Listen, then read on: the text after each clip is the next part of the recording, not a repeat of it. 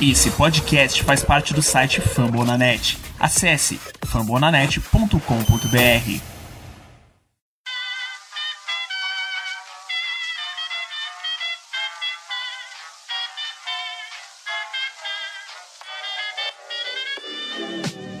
Mais uma rebatida forte. E ela tá fora daqui! Uau! E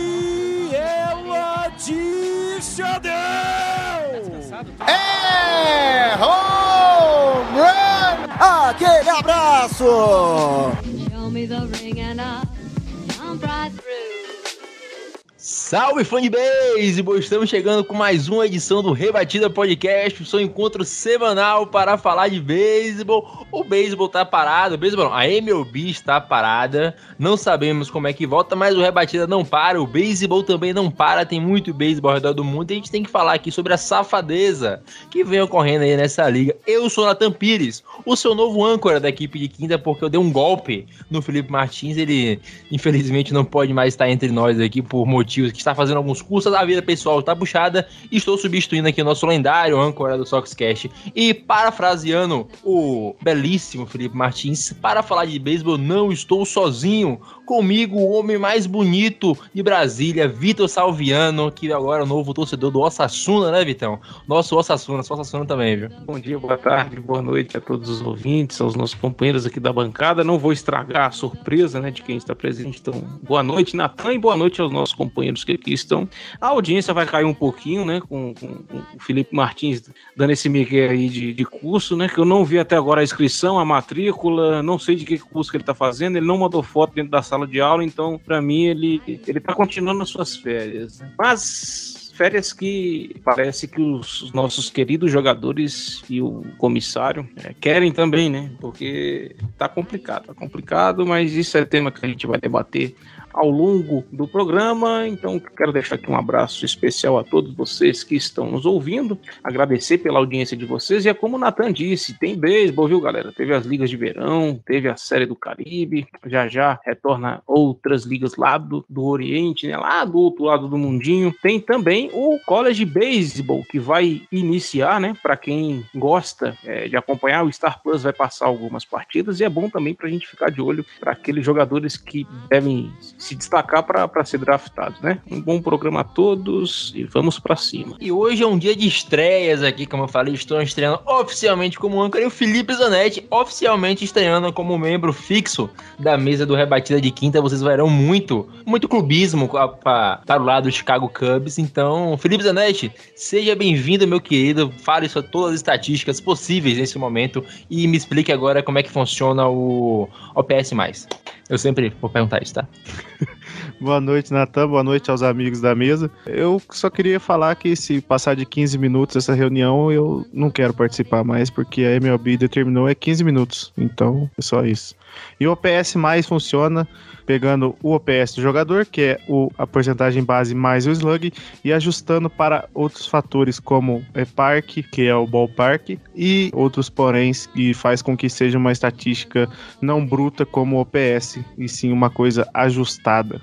A média da liga, onde a média é 100. Qualquer ponto a mais é o jogador que foi tantos por cento a mais melhor do que a média da liga. E um homem aqui que tem todo o decor, todo o garbo e elegância para estar nesse, nesse recinto é Bernardo Regis, né? Que veio aqui de última hora, o Dário chegou, meteu um atestado médico, inventou uma desculpa, ele foi no hospital, eu não acredito ainda que ele teve alguma coisa, mas falou que tá com caganeiro, um negócio desse aí, meteu desculpa, Bernardo Regis, não digo que é um reforço à altura, porque está acima do Dário, e vem aqui para falar de beisebol ainda na ressaca de campeão, sem MLB nunca mais voltar, Bernardo Regis, você é o último campeão da MLB.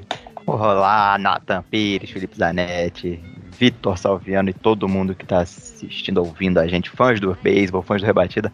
Enorme prazer estar aqui de volta. Feliz ano novo. Já, já tava, eu tava meio que de greve também, curtindo férias junto com esse pessoal, mas sem o dinheiro que eles têm, né? Mas eu tava aqui realmente curtindo essa ressaca. Saudações campeãs. A Atlanta Braves foi o vencedor da temporada passada. A gente ainda tá aquela, aquela expectativa: será que o Freeman volta? Será que não volta? Mas temos um núcleo bom, temos chance sim de, de, de voltar ao World Series e quem sabe beliscar aí um, um bicampeonato consecutivo, mas a gente precisa de né, um acordo. E esse acordo tá difícil de sair. Vamos debater outros temas também enquanto isso. enquanto esse acordo do, do Manfred não sai junto com o Tony Clark e, e os representantes dos jogadores.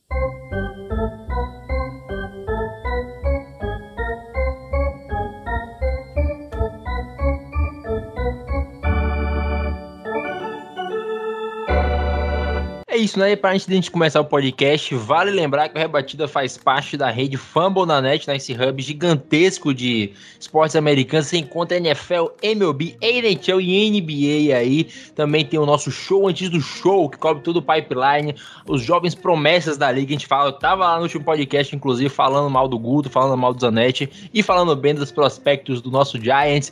Então tem muito conteúdo para você aí. E vem aí essa semana estreando nessa sexta-feira, dia 18 às 10 da noite. Bernardo Reis estará lá, inclusive. Transmissões quase que todos os dias no canal do YouTube do Rebatida. Vamos passar jogos históricos para você que tá com saudade da MLB, né? A gente vai começar passando Giants e Tigers no domingo. Vamos passar Cubs e Indians e assim vai a programação durante a semana. Você acha lá no Twitter do Rebatida ou no Twitter do São Francisco Giants BRA. Vocês acham todos os jogos que vamos passar e vamos atualizando. Mandem a sugestão. Quer algum jogo novo? Quer algum jogo que não botamos lá? Mande que vamos passar para aproveitar esse tempo aí sem MLB, que deveria estar tendo esse Big Ten, assistindo uns bons jogos históricos de World Series.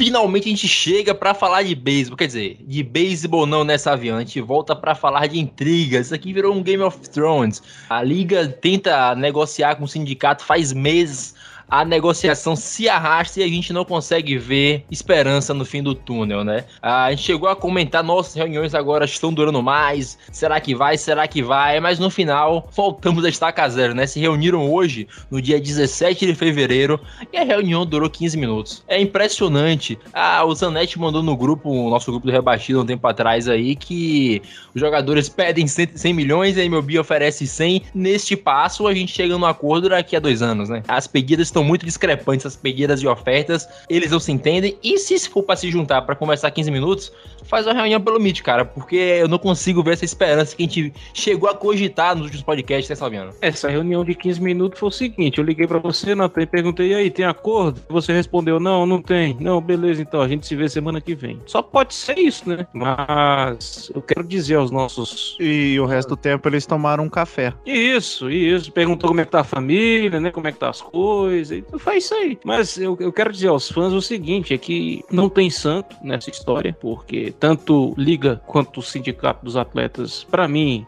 ambos estão errados. E eu vou pontuar o porquê ambos, eu considero que ambos estão errados. Porque em uma negociação é, faz parte você abrir mão, faz parte você ceder. Eu vejo a liga mais um pouquinho, um pouco à frente dos jogadores nessa questão de, de ceder um pouco mais. E por que, que eu estou falando isso? Tanto que do lado do sindicato dos jogadores, eu fico ao lado deles na questão, na luta pela MILB, pelos jogadores que, que integram a, as ligas menores, né? É, cara, a gente, essa semana eu fiquei revoltado que eu vi cada relato de cara que ganhava 480 dólares e o cara já tem 4, 5 anos ali, velho. E aí ele chega na, na MLB principal, na franquia principal, vai ficar ainda mais 7 anos sob contrato. Então, assim, tem coisa que precisa mudar. É, não só a questão do salário mínimo antes das arbitration, como um salário melhor e uma estrutura de trabalho melhor para esses jogadores nas ligas menores. Nisso eu estou de acordo com o sindicato. Em que, que eu estou de acordo com a liga? Eu vi que a liga essa semana queria impor algumas punições é, e provavelmente alguma válvula de escape no, em alguns contratos para que os clubes possam pular fora quando o jogador faz alguma merda. A gente tem um exemplo do Trevor Bauer aí, que não joga, o Dodgers tem que pagar o cara. Por mais que eu quero que o Dodgers se lasque, mas eu não acho isso certo, porque eu coloco o meu time no lugar do cara. Então, assim, se o jogador foi responsável, aí a gente tem que estabelecer qual é o problema. Se vai ser crime, se vai ser, sei lá, denúncia, violência doméstica, seja lá o que for, isso tem que ser negociado. Mas eu acho justo a franquia ter, ter sim uma válvula de escape do contrato, né? porque senão o cara, o cara se sente Deus, faz o que for e vai continuar recebendo lá, nadando de braçada no dinheiro que o, Bernardo Reis brincou no início do programa, né? Ser o dinheiro desses caras. Então, assim, é, tem muita coisa para ser vista. Galera, ao meu ver, o que tá pegando é dinheiro, porque os caras não estão debatendo mais questão de regra, questão disso, questão daquilo, que os caras estão debatendo é dinheiro. Por um certo lado, estão certos na questão da, de defender os jogadores da Milby. Por outro lado, eu acho que eles estão errados, porque eles ficaram revoltados com essas punições que a MLB tentou é, impor nessa negociação. E como você falou, né, Salviano, o que tá pegando mesmo é dinheiro, porque a gente já viu, né, o DH, o rebatedor designado, DH universal, chame como quiser, o Manfred mesmo, e a gente já achava que seria um consenso, já foi, eles negociaram por cima que talvez aprovava expansão de playoffs, que já adianto que eu não concordo das, da forma que estão pensando, mas a gente deixa isso pra depois. O que tá pegando é dinheiro, Zanetti. Ah, se a gente vê que a, a Arbitration, a MLB oferece um 15 milhões e a Associação de Jogadores que é 115 milhões, são 100 milhões a mais. O salário mínimo MLB oferece 630 mil, o sindicato quer 775 mil. Aí já não tá tão longe mas é, ainda não está perto como a gente espera que esteja para chegar nesse consenso logo. O que continua pegando desde quando a gente falou antes é dinheiro e os caras parecem que nem querem mais conversar sobre isso. Sobre o que o Salviano falou, né? Só dando minha rápida opinião antes de passar para o Zanetti sobre haver uma válvula de escape para o jogador. Eu concordo, Salviano, em parte com o que você falou, é, principalmente em alguns casos com jogadores faz essa merda, como o Marcel Ozuna da vida, um Trevor Bauer agora. Mas ah, você comentou mais cedo no grupo do Padres, né? Do, sobre sobre se o Tatis tem um problema no coração, o Padres continua tendo que pagar. Eu já acho que questão de lesão, o cara. Aí é um risco que o time assume. A não ser que seja algo extra-campo, aí há de se, se cogitar que exista uma forma de puxar fora. Mas lesão, doença, acho que já, já, já é meio complicado. Não, falando do dinheiro, assim, já foi falado dos valores aí, uma discrepância muito grande. Eu, sinceramente, acho que tendo um pouco mais pro lado dos jogadores, porque eu acho que os donos oferecerem um pool de 15 milhões. Sim, lógico, vai ajudar os caras que estão subindo e tal, mas não é uma remuneração, vamos dizer assim, que transmita o valor que normalmente esses, esses jogadores trazem para sua equipe é, mais jovens. Né? Eu acho que a, a, liga, assim, você falou que, que tá virou um Game of Thrones, eu acho que o Manfred é o Joffrey, porque é o pior governante da história. E eu acho que tá faltando vontade, cara, sinceramente. Eu, eu falei no, no último Letrados também. para mim tá faltando vontade, cara. Eu acho que quando você trata do seu negócio, eu acho que qualquer um que tenha um negócio e, e precisa resolver as questões principais desse negócio, você não vai ficar fazendo uma reunião a cada uma vez por semana e durar 15, 30 minutos, uma hora que seja. Você vai sentar e vai resolver, ficar 10, 15 horas se for necessário, mas você vai resolver aquele problema o mais rápido possível. Eu acho que, sei lá, para que que estão demorando desse tanto, eu acho que tá faltando, acho que a, a, a associação de jogadores já não tá indo muito com a cara no, do Manfred, não sei se nas primeiras conversas é, como que foi para ele estar tá nessa antipatia, porque eu, eu, acho que é mais interesse. A, a, associação tem um interesse muito grande nisso, mas parece que eles não, não também não estão muito dispostos a ceder.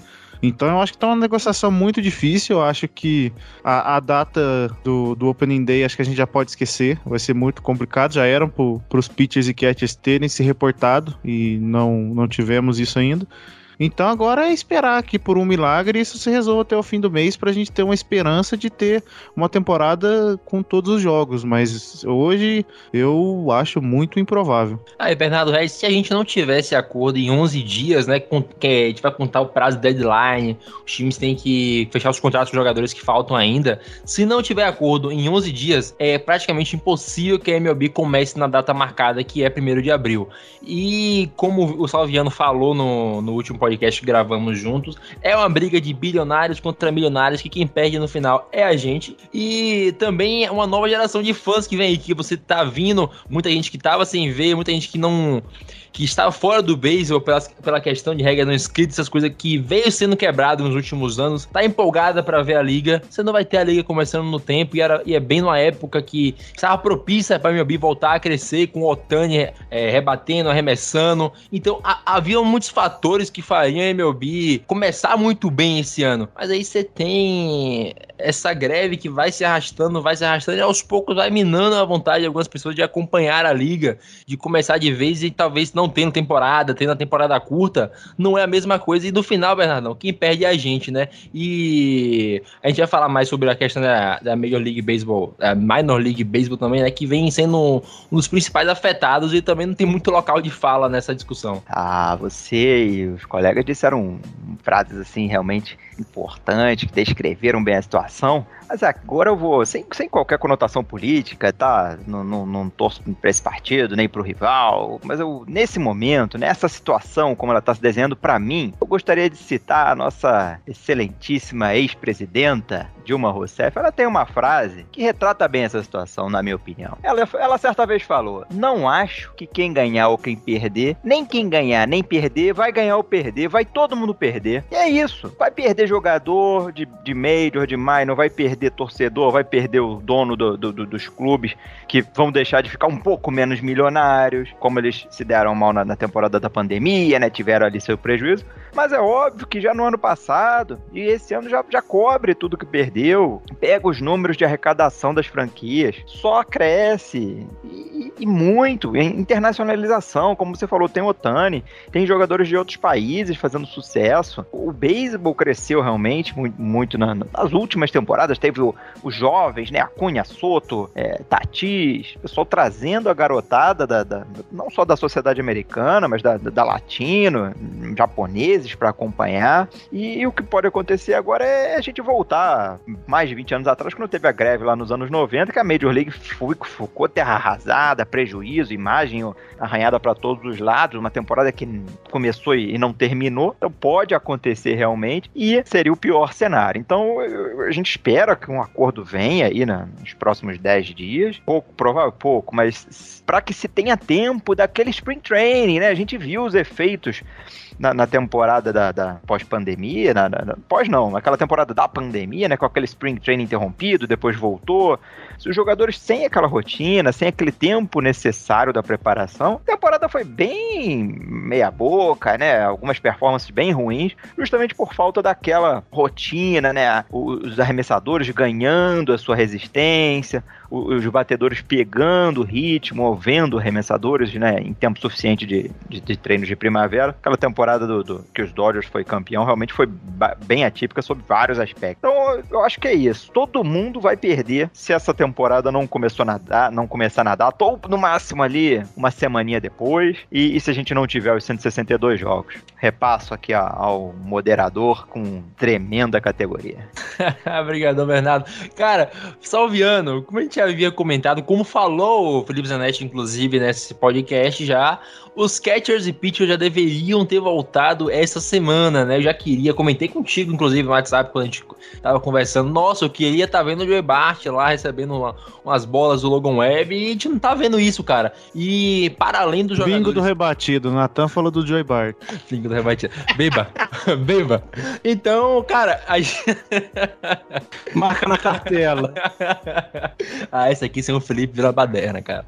Bicho, ah, para além dos jogadores que já estão na, na liga, os pitchers que estão sendo prejudicados por não estar tá ganhando essa resistência, não estarem ali entrosando com seus catchers, né? Tem também os jogadores da Minor League Baseball que ganham espaço de estarem ali com os jogadores já profissionais que já estão no, no grande palco, né?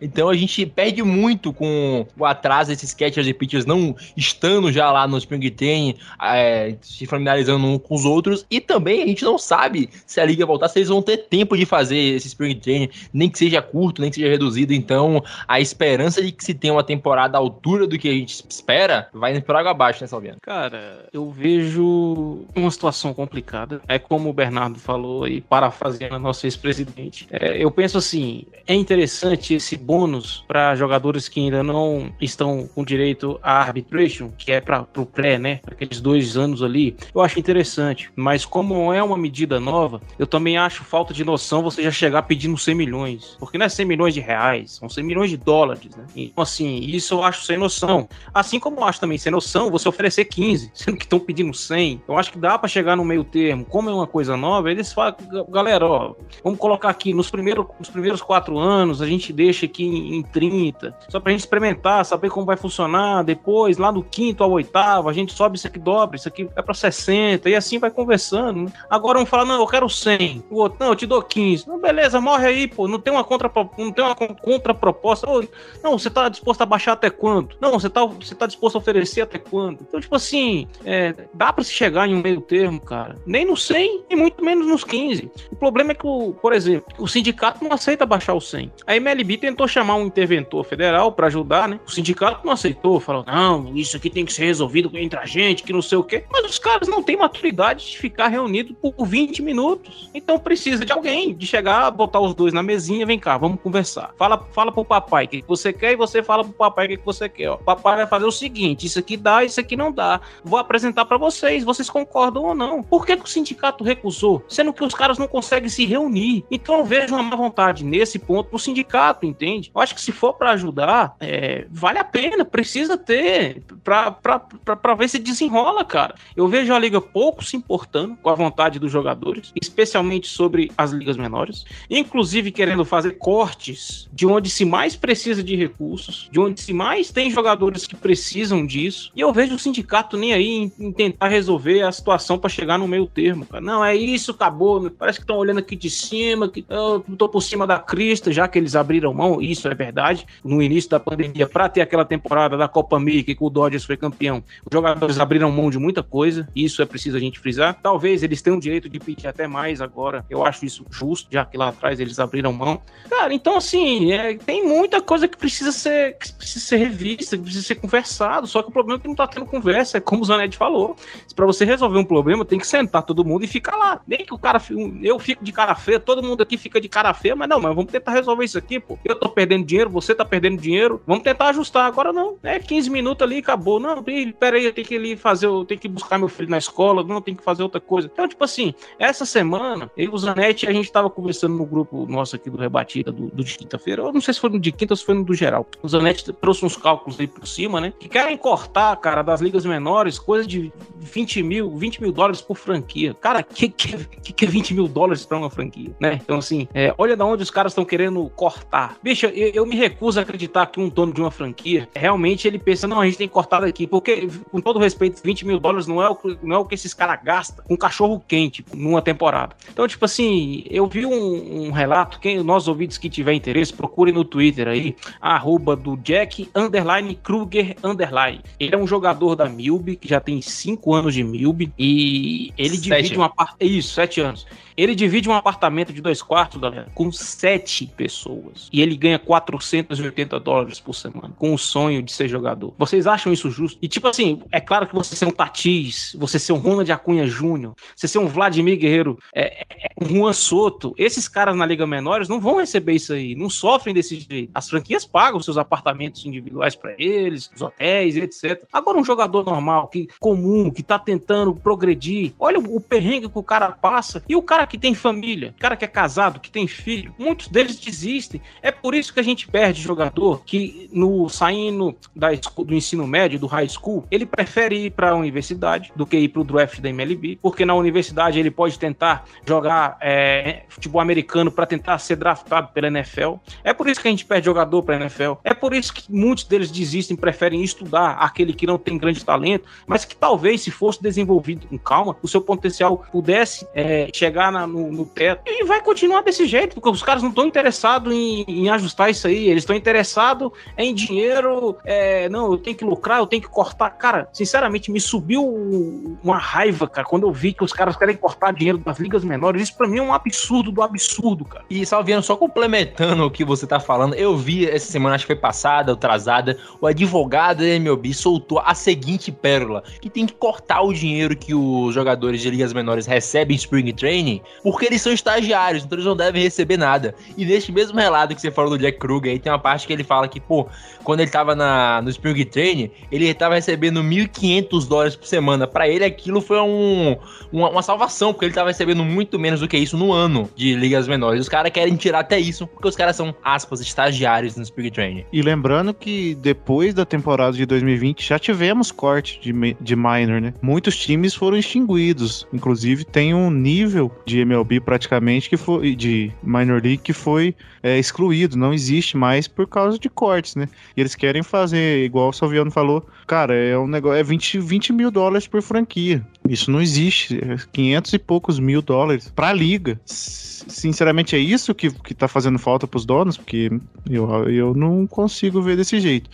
Eu vi um, um- um dado interessante. É, em 2001, o maior contrato que tínhamos era 252 milhões e o preço, o valor médio de uma franquia era 269, ou seja, 93%. Hoje, o maior contrato que temos é 426 milhões e meio de dólares e o valor médio, o valor médio de uma franquia da MLB são 2,2 bilhões, ou seja, 19%.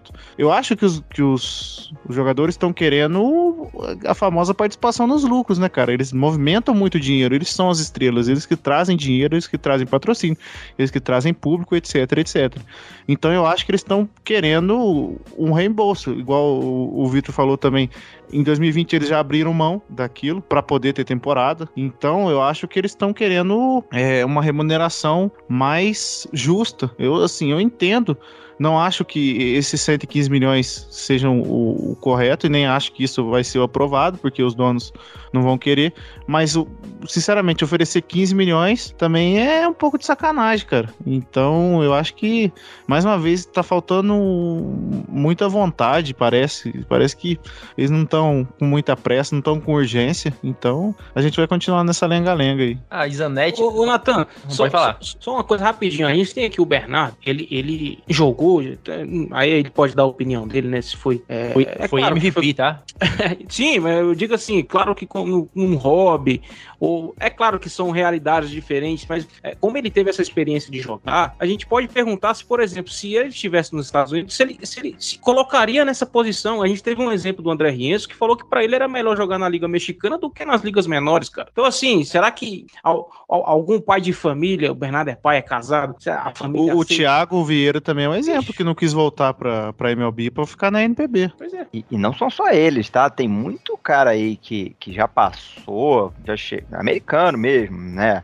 Já passou, já chegou em time de, de Major, que dá uma caída, não, não, não fica naquele nível top, e aí o cara pra também não ficar naquele lance de, ah, vou, vou descer pra triple, daqui o cara vai lá faz, e vai jogar na Coreia, vai jogar no Japão, e joga bem, e tem nível pra jogar. Realmente ele não vai ser super estrela na, na MLB, mas pra ficar subindo, pegando aquele, né, pegando Triple A, depois volta, e aí ano que vem você tem que buscar outra franquia, fazer Spring Training, se matar pra, pra, pra conseguir uma vaga no elenco, vai lá pro Japão, Coreia, tira um contratinho de, de 1, 2, 3 milhões e, e, e não tá bom? Assim, se você comparar com, a- com a- o meio, o minor, né, o salário de minor, é isso.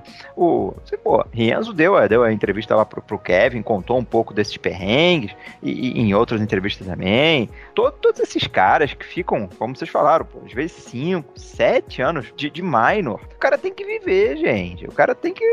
Tem família, tem que. Tem, tem, vocês falaram, tem filho. O cara quer construir um, uma vida, um patrimônio, como é que um cara desse se aposenta? Bem, vamos pensar em aposentador. Como é que um cara desse se aposenta? Porque ele é atleta. Se ele não fizer um patrimônio enquanto ele tá ali é, na, na carreira ativa, o que, que ele vai fazer? Vai quando tiver lá com seus 40 sem, sem, sem uma formação, digamos assim, acadêmica, né? Porque a maioria desses latinos, essa galera que vem de fora, não faz a faculdade. Alguns americanos até completam a faculdade e depois vão jogar. Mas sem formação, sem experiência, ah, vai, vai trabalhar no mercado de quê? Ah, era jogador de beisebol, entendeu? É, é difícil depois você conseguir.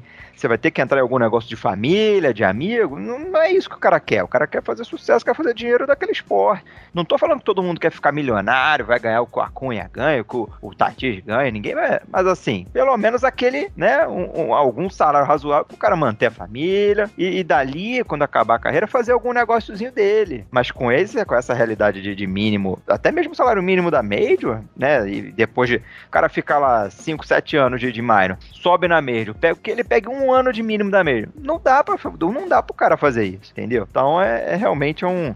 é, tem que dar condição do cara viver. E, e- e já que você citou aí o relato de um, de, um, de um atleta de minor que ficou muito tempo.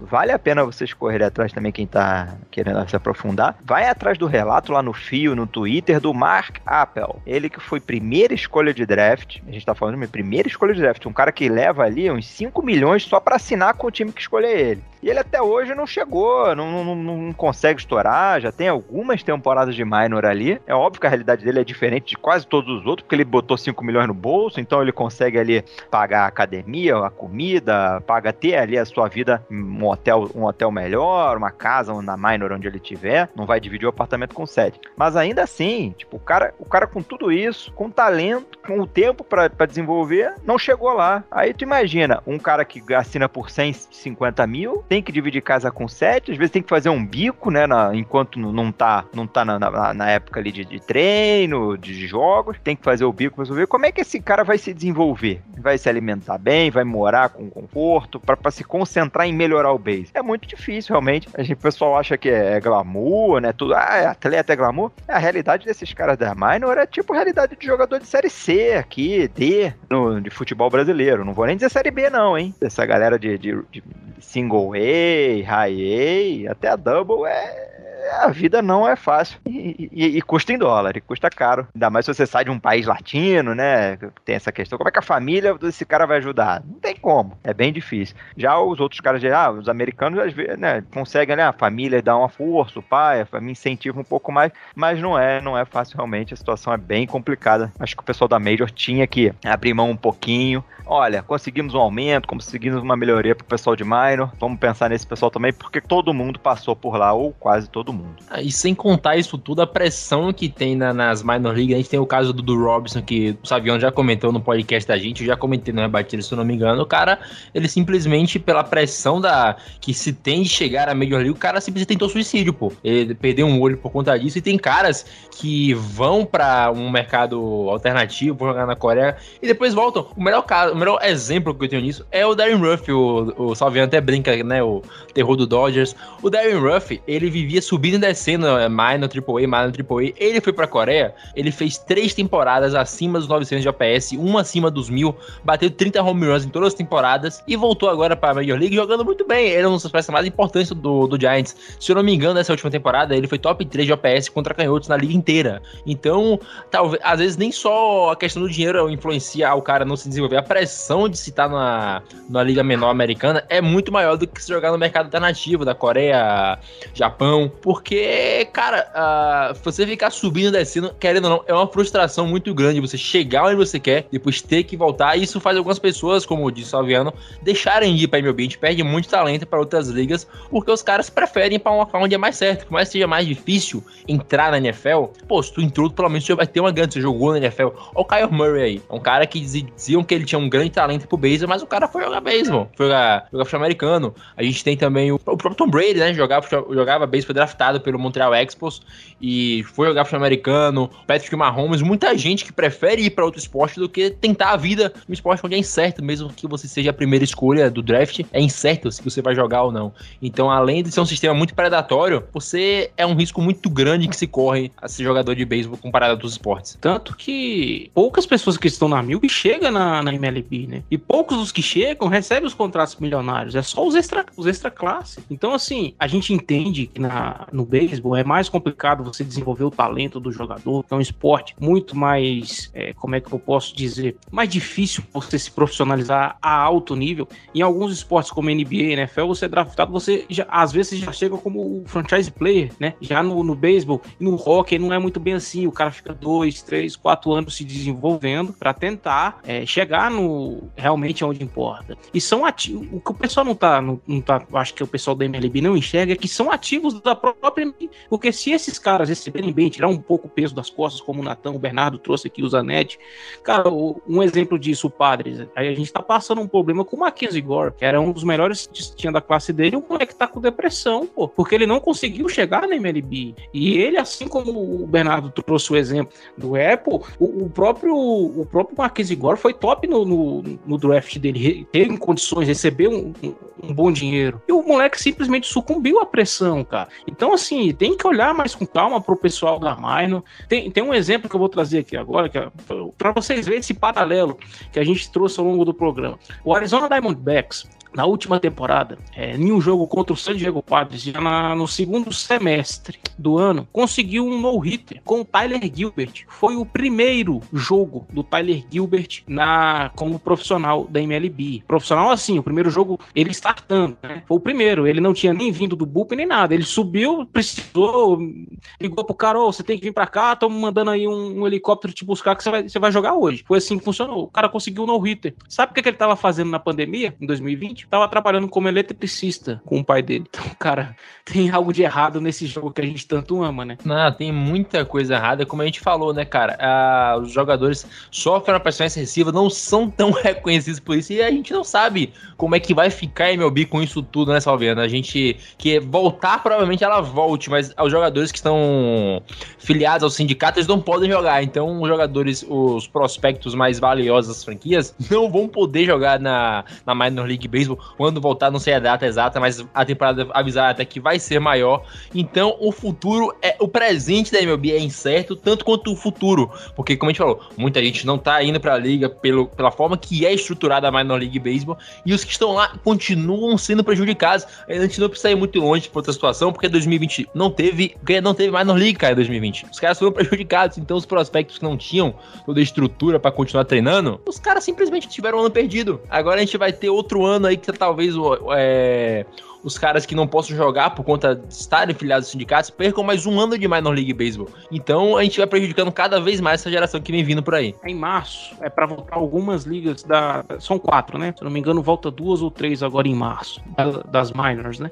E um detalhe importante pra gente trazer pros fãs é que, assim, né, os jogadores filiados ao sindicato não podem participar da, das ligas menores, nem aqueles jogadores que, mesmo não sendo filiados, mas que estão no roster de 40 jogadores inscritos no MLB MLB, ou seja, os principais prospectos das franquias não vão poder jogar. E, e, é, e é, complicado, né? É, é, um negócio meio, meio que a, as ligas menores vai continuar. Vamos lembrar como que funciona hoje. Existem os times de cada cidade, eles têm autonomia financeira e administrativa, eles arrecadam, vendam, vendem bilhetes, cuidam da, do marketing, publicidade, propaganda, uniforme, e as franquias da MLB fornecem os jogadores e a comissão técnica e faz o pagamento do salário de, desses jogadores jogadores. E aí tem o acordo entre os times, né, que foram até, foi até assinado no, no início da, da última temporada, foi o que o Zanetti trouxe, que teve cortes, já teve cortes na Milb, né, teve um, um um realinhamento dela, né, que a MLB fez, e vamos lembrar que é uma coisa totalmente distinta, a MLB com a Milb. A Milb tem o seu próprio comissário, tem lá a sua equipe, e mesmo assim a MLB meio que tentou se apoderar da Milb, talvez visando isso, né, cortar da onde não se deve, né. Só para esclarecer aos nossos ouvintes o que, que pode, o que, que não pode. Ah, outro detalhe importante: o Nathan trouxe que essa semana era para os pitchers e para os catchers estar voltando né, às suas atividades, os chamados relatos se apresentando e etc., eles não podem treinar nos estabelecimentos oficiais das franquias. Ou seja, eu vi um jogo, um, um, um pitcher do Padres, me, me fugiu o nome dele agora. O bicho contratou um caminhão caçamba, pô. Aí o cara carregando a terra na, na, na caçamba lá no quintal da casa do cara, ele fez um montinho ali e tá treinando lá no quintal de casa, cara. Eu achei isso, tipo assim, é um negócio várzea, mas sorte que o cara teve dinheiro para isso, né? Porque ele tá treinando. Mas e, e, a pessoa que não tem condição? E o jogador da Milb que não tem condição de fazer isso? Ele vai treinar onde? Ele vai ter que pagar um espaço para ele treinar. Ele, é ele tá de home office, né? É, achei que você ia falar. É, não, é isso, cara. Então, quanto. É, como a gente falou, o Bernardo até comentou, os prospectos latinos sofrem muito mais do que isso, como os caras que já são de famílias americanas, que algumas têm muito mais condições, né? Então, o futuro do esporte, como eu disse antes, segue prejudicado, assim como o presente. Natan, um, uma notícia aqui que saiu aqui de, de última hora, do, de um perfil, falando que a MLB deu um prazo aí até dia 28 de fevereiro para sair acordo com, com o sindicato, né? Para começar a temporada temporada no, no prazo. É, cara, foi o que eu falei, né? Que é 11 dias, que é contando de hoje, 11 dias. Se não tiver acordo, não teremos temporada no dia. Ah, só finalizando aqui a notícia de última hora, o Passão Insider da ESPN acabou de soltar que com o acordo não finalizado, a MLB e a Associação de Jogadores pretendem fazer múltiplas reuniões, talvez todos os dias, para tentar finalizar isso até o dia 28 de fevereiro. Informação de última hora acabou de chegar, dando aqui de supetão para vocês.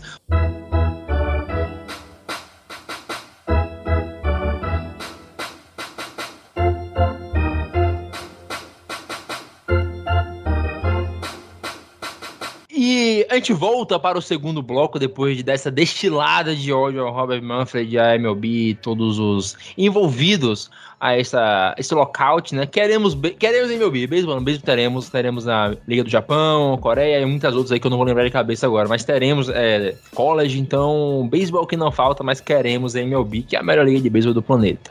Mas agora, pra gente finalizar esse podcast, né? A gente teve mais uma, mais uma perda, entre aspas, um jogador se aposentando, uma lenda do, do National, os jogadores que passou mais tempo na franquia, foram quantos anos? Né? 16 anos né, no Nationals. O Ryan Zimmerman anunciou sua aposentadoria Bernardo Reis está deixando duas vezes All-Star, uma vez luva de ouro, duas vezes Silver Slug e campeão da World Series com o National, né? A única conquista do National, se eu não me engano, e ele estava lá. Ah, o jogador que era o Mr. National, a cara da franquia realmente, draftado lá ainda na época de Montreal Expos, é, e chegou depois já, já com a franquia tendo se mudado para a capital dos Estados Unidos e virou o cara, né? Sumiu ali a terceira base. Não era sim aquele grande defensor, mas fazia boas defesas.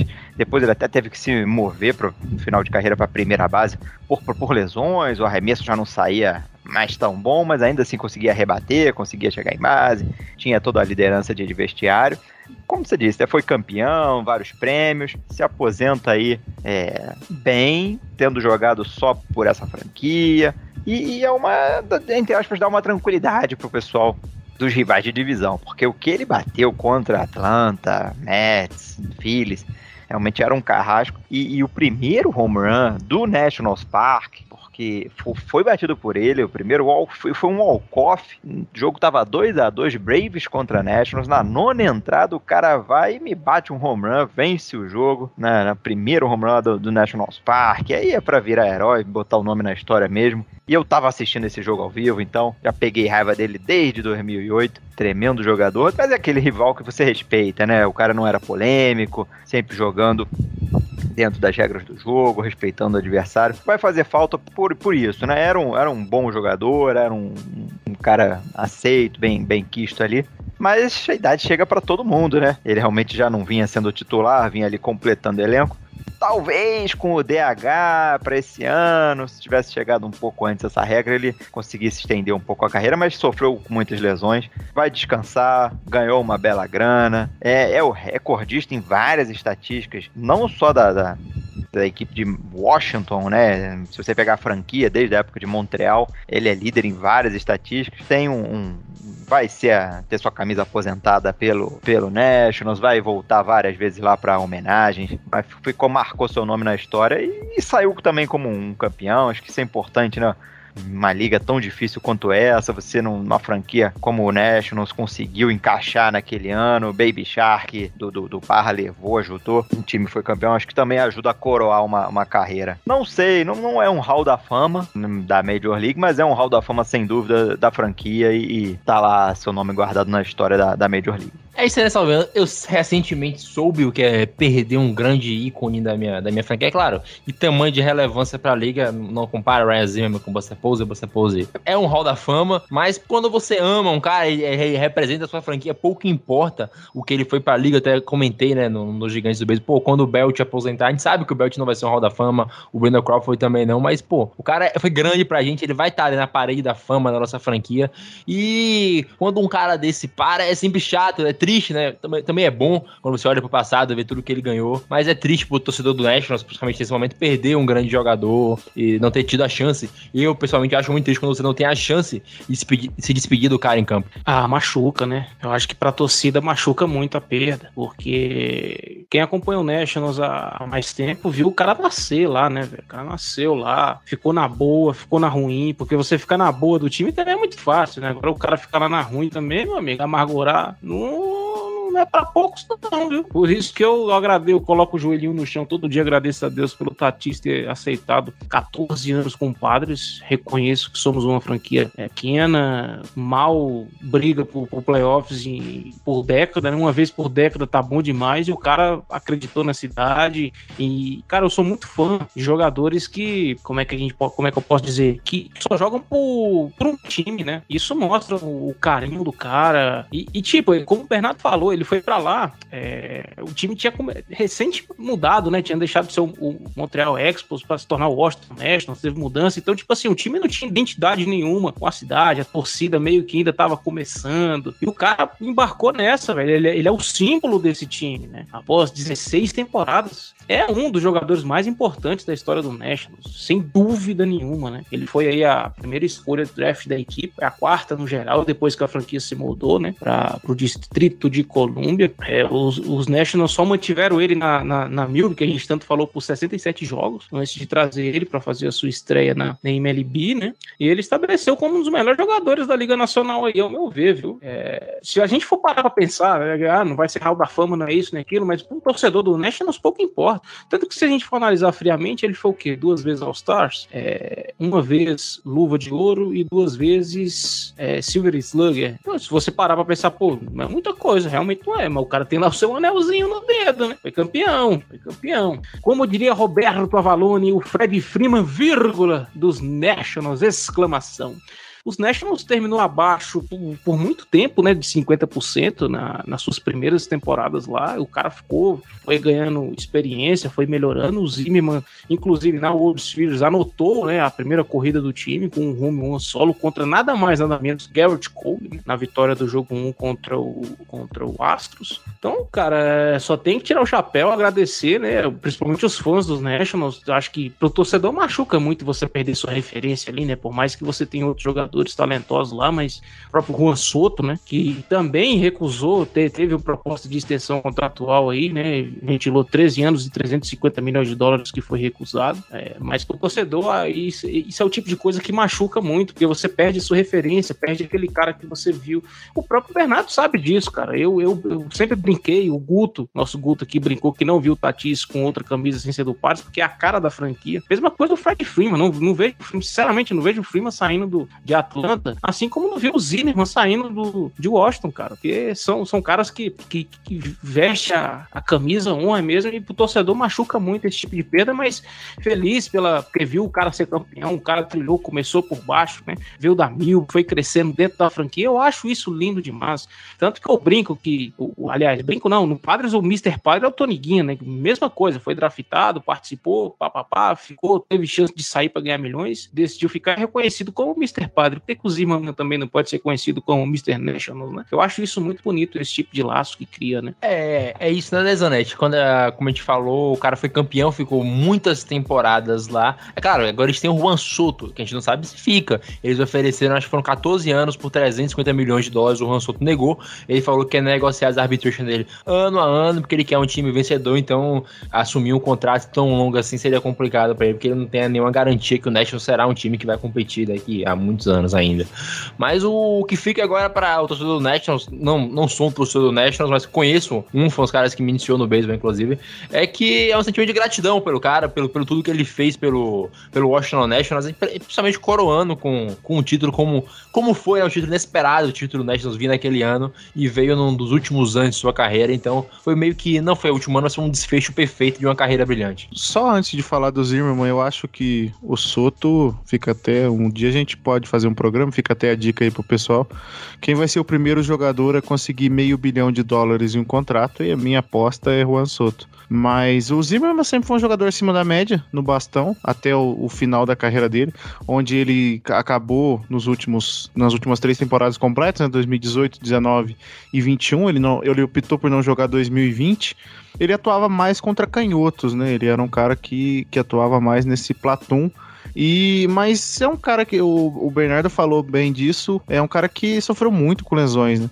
Desde 2014 que ele não consegue ter 600 aparições do bastão em uma temporada e só em uma dessas temporadas ele teve mais de 140 jogos. Nas outras foram 115 ou menos, várias e várias lesões, múltiplos lugares do corpo. Mas é um cara que ac- acabou sendo um acumulador também pela, pela, pela franquia dos Nets. Foram quase 300 home runs. É sempre um cara com uma average boa, uma chegada em base ok. Então, um cara que sempre contribuiu. Teve ali o seu auge no finalzinho, começo, finalzinho dos anos 2000 e comecinho dos anos 2010. E teve esse auge, mas é, infelizmente por problemas físicos, é um cara que, vamos dizer assim, não envelheceu tão bem, acabou sendo renegado a Platum, a ser um, um cara reserva e, e jogar mais contra canhotos.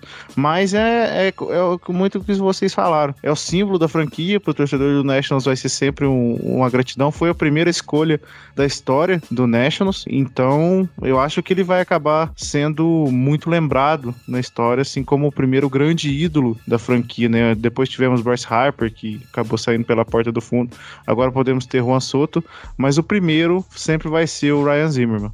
Só uma coisa que eu achei curioso do Zimmerman, né? É que em 2016 ele entrou com ação processando a, a Al Jazeera, né? Por difamação. Que eles lá eles lançaram um documentário, né? Falando sobre os segredos do esporte no doping. E falavam que o Zimmerman, junto com o primeira base do Phillies, o Ryan Howard, entre outros jogadores, eles tinham uma clínica que supostamente distribuía esteroides, né? Então ele, ele entrou processando a Al Jazeera aí. Eu achei isso um fato curioso também do, do extracampo dele. Sensacional. E o, jornali o jornalista que fez essa matéria é Augusto Edinger. A, a, a, como diria Augusto Edinger. Aqui agora. Cara, só pra gente finalizar aqui, um, um assunto relâmpago se comentar. O Juan Solo, né, Vida Salviano, que a gente especulava que ele tivesse o maior contrato da história da liga, recusou o contrato, não seria o maior contrato da liga, mas recusou o que indica, mas o que ele disse que ele não vai assinar um contrato tão longo assim como assinou o Tatis, o Mike Trout. Ele quer negociar contratos pequenos para conseguir eventualmente ir para times que briguem por títulos, né? Cara, é aquilo. Eu falei que eu sou fã do jogador que, que se compromete com, com, a sua, com a sua franquia, né? E, e, etc. Eu também respeito aquele que não, aquele que pensa no esporte que, pô, eu quero ser campeão, eu quero ser, quero ser o melhor, eu quero ser isso, eu quero ser aquilo. Eu vejo isso muito no Juan Soto. É, não vou falar que ele tá certo ou ele tá errado, mas a gente tem exemplos, por exemplo, o próprio nosso do Atlanta Braves, do nosso Bernardo Regis, né? O Braves fez excelentes negócios com seu, seus prospectos na época, né?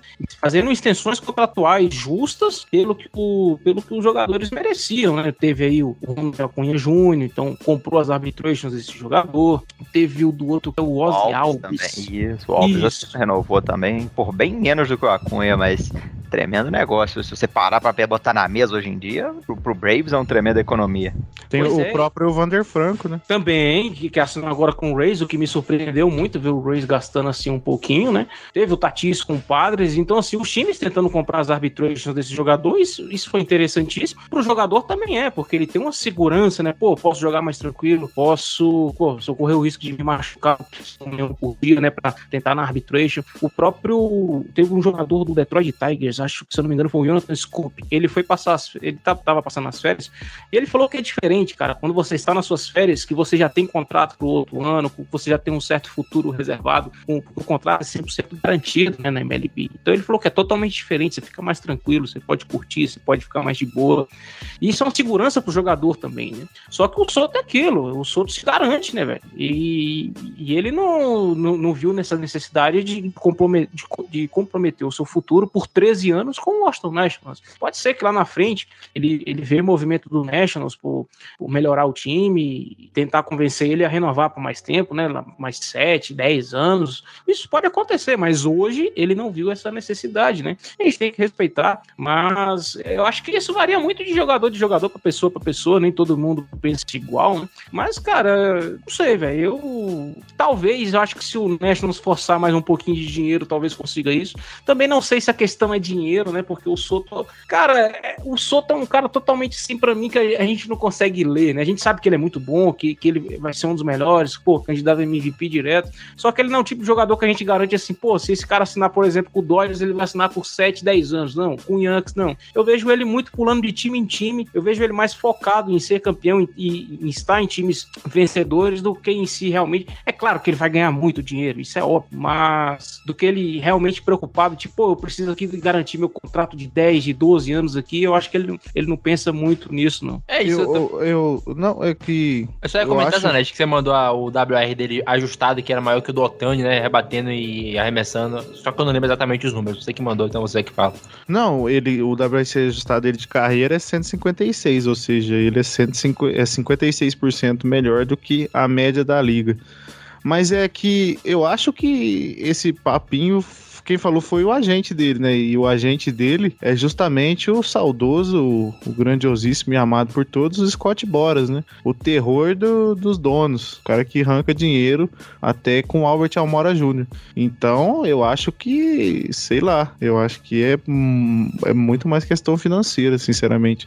O Juan Soto tem só 22 ou 23 anos, vou até confirmar, 23, vai ter passar a temporada toda, se tiver, né? Com 23 anos, então, e de, depois tem mais três de mais três anos de contrato, ou seja, ele ia para free agents com 26 para 27 anos. Então, eu acho que eu não sei se é apenas o motivo de querer ser competitivo. Eu acho que é esperar a free agency e que ele sabe que ele vai ganhar uma bolada bem maior. Não que 350 milhões seja pouco, né? Mas eu acho que ele vai ganhar mais que isso ainda. É, é isso aí, né, cara? O Bernardo Reis também viu, né? O, é, você todo mundo viu, menos eu, quando acompanhava a liga na época, o Juan Soto chegar, fazer o que fez, ser campeão. Então a gente espera, né, Bernardo, que ele receba um, um desses contratos gigantescos aí que os jovens estão recebendo. É esperado e, e a pergunta do, Zanetti fez se, se aplique, hein? Se você pensar, se quiserem dar ali 15 anos, né? Porque o cara tem. com 15 anos de contrato, ele não chega nem aos 40 ainda, se, se ele assinasse agora.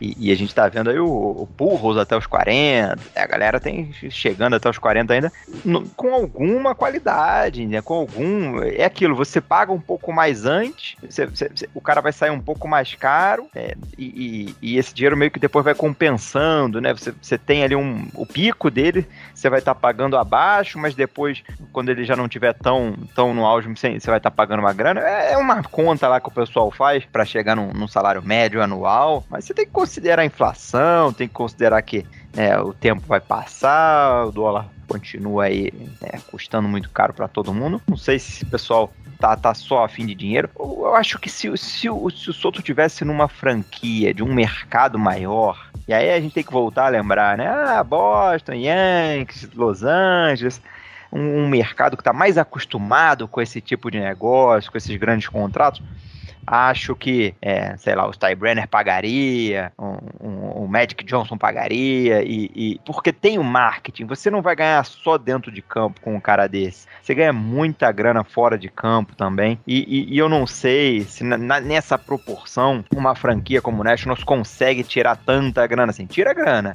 mas aí é, vai do dono, vai do pessoal ali do, do marketing financeiro, ver se realmente vale a pena, não vale. A gente sabe dos riscos que estão envolvidos numa carreira de jogador. É, você vê o Zimmerman aí. O cara foi estrela, foi ídolo, mas não teve um final de carreira bem pouco saudável. Em vários outros. Se fosse arremessador, então esquece, ninguém ia dar uma grana dessa. Agora, você pensa, ah, um right field, de repente vale a pena ali, né, quando ele já tiver mais velho, você move ele para para a primeira base, a gente vai ter o rebatedor designado, vale a pena, então, de vez em quando você botar ele para descansar. Acho que são, são fatores aí que, que pesam para os dois lados, né? Pesa a favor da franquia em renovar por muito tempo com o cara e pesa também em favor do jogador, que ele sabe que ele pode assinar com Liga Nacional, Liga Americana, ampliou o leque dele para ter uma carreira duradoura, coisa que antigamente você pensava, não, não, vou ter uma carreira duradoura como batedor, assinar com o time lá da Liga Americana que o, o DH tá garantido. São águas aí que vão muitas águas vão rolar. Acho que isso também não, não resolve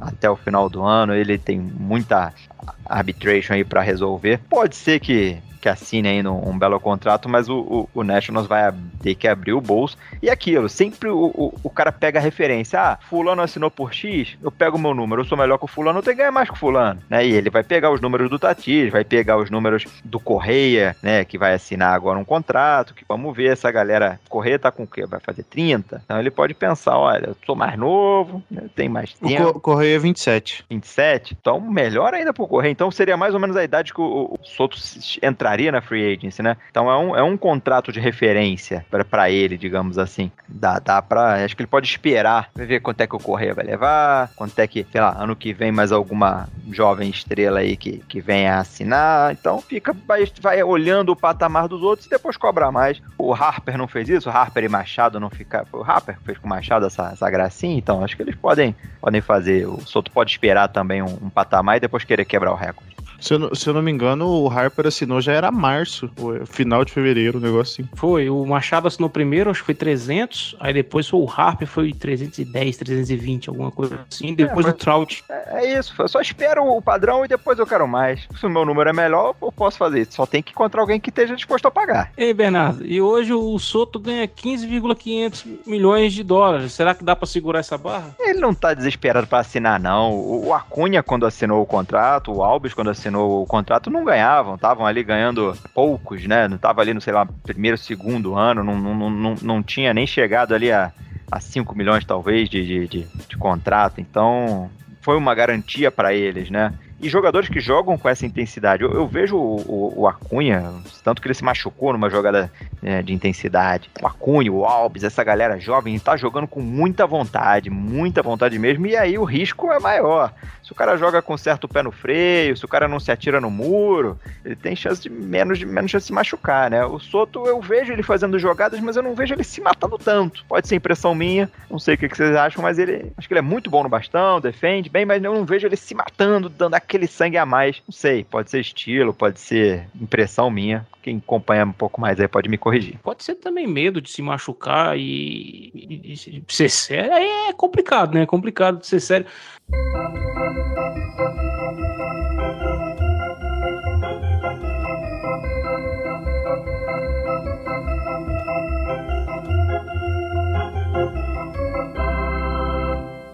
Mas, meus amigos, estamos passando aqui de uma hora de podcast, com os cortes deve chegar ali em uma hora. Mas foi um prazer falar de beisebol com vocês e um prazer ainda maior não falar de beisebol com o Dário, né? Então, que dia feliz.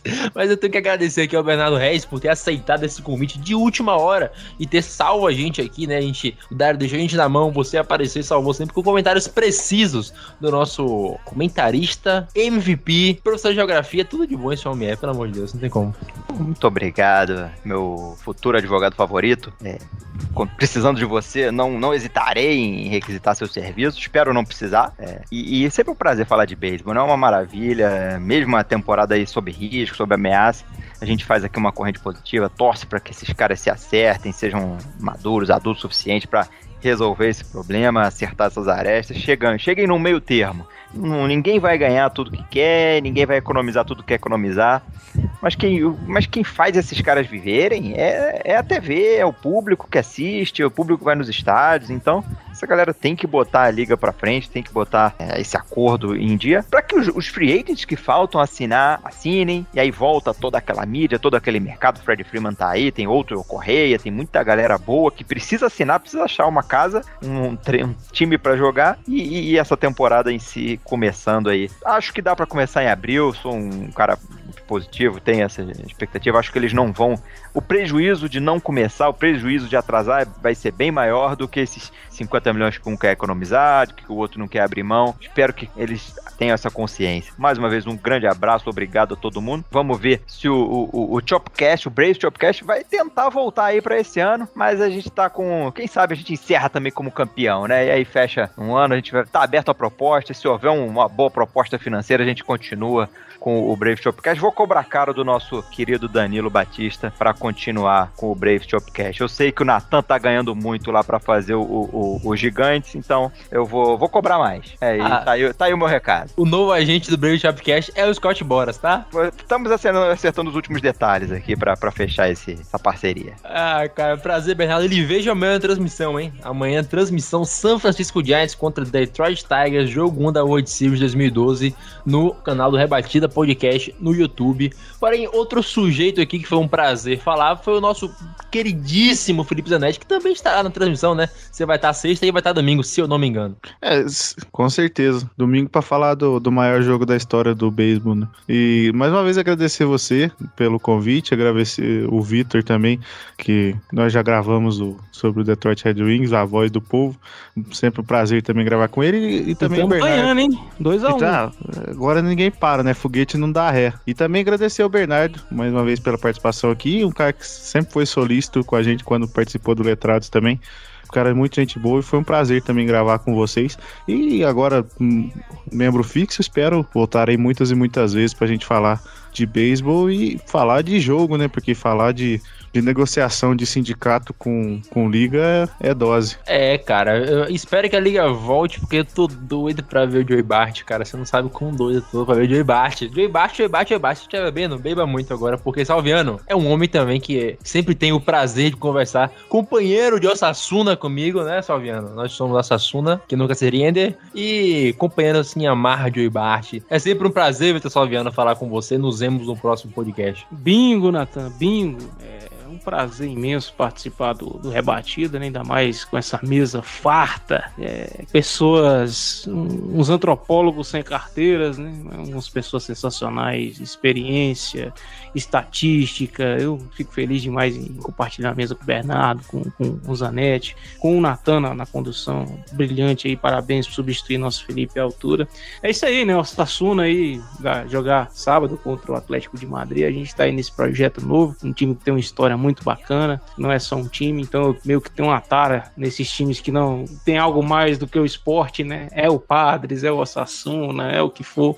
E cara, tem novidade aí, né? Eu acho que o, o Danilo não tá muito confiante na, no, no, no acordo de CBA que ele tá, ele tá desenvolvendo um, uns programas off-season aí ainda, que, que vai ser bem legal. Não sei, eu nem, eu nem pedi autorização para ele para divulgar ou não, então não vou divulgar, eu não vou estragar a surpresa. Mas fiquem de olho, porque tem, tem, muita, tem muito conteúdo novo que vai sair do Rebatida, que já tá com a gravação agendada. Eu vou dar só uma palhinha, envolve as ligas de verão aqui da nossa América Latina. Né? Então fica a dica aí, praticamente um programa dedicado a cada uma, vai ser bem legal, a gente tá com, com a gravação agendada para isso.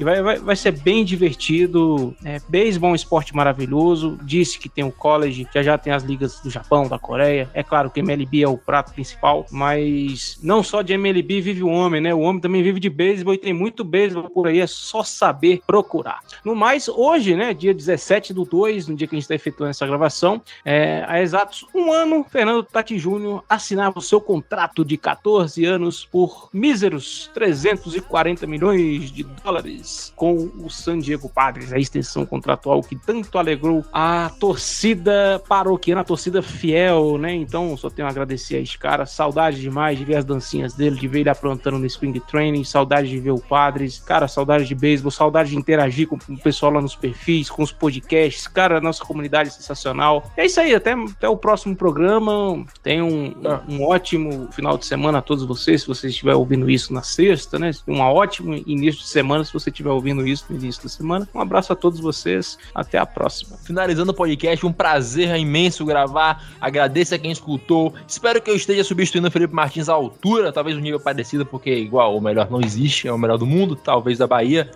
Mas nos vemos em breve. Aquele beijo. Joey Bart. Tchau.